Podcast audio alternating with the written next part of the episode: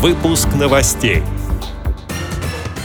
На сайте ВОЗ опубликован материал о работе Российской школы подготовки собак-проводников за прошлый год. В Тюмени стартовал второй этап проекта «Школа тифлокулинарии».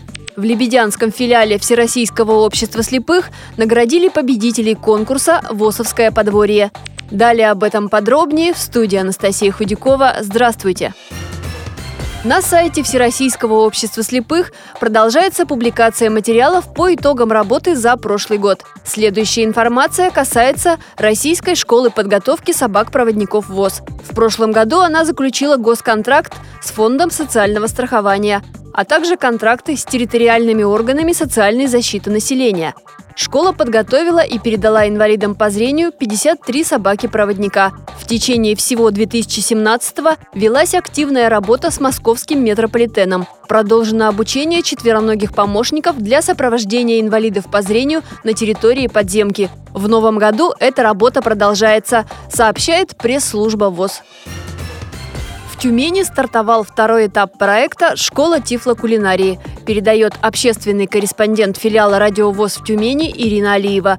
Длительность курса – два с половиной месяца. Слушатели узнают о правилах безопасного поведения на кухне, о грамотном рационе питания, познакомятся с тифлотехническими кухонными приборами. Первый выпуск слушателей состоялся в декабре прошлого года, рассказала руководитель проекта Юлия Бушнева. Ребята были, вот они настолько выражали слова благодарности педагогу, самим ребятам за то, что вот э, чудесно с пользой они провели это время. Они научились готовить, они научились общаться. Было очень здорово наблюдать, как они от э, занятия к занятию все совершенствовали свои вот именно навыки общения как они э, в работе срабатывались. Словами не описать действительно, насколько это все. Вот я прониклась вот этой какой-то дружбой даже в проекте. Сейчас я звоню ребятам и говорю, ребят, ну как у вас? Мы хотим вот все вместе, мы хотим еще.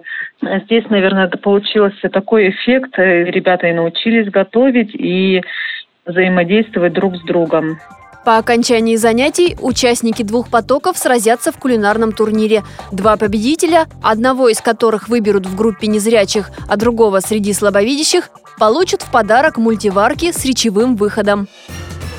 В Лебедянском филиале Липецкой областной организации ВОЗ наградили победителей смотра конкурса «ВОЗовское подворье». Все участники конкурса – люди творческие. На их огородах грамотно используется каждый клочок земли.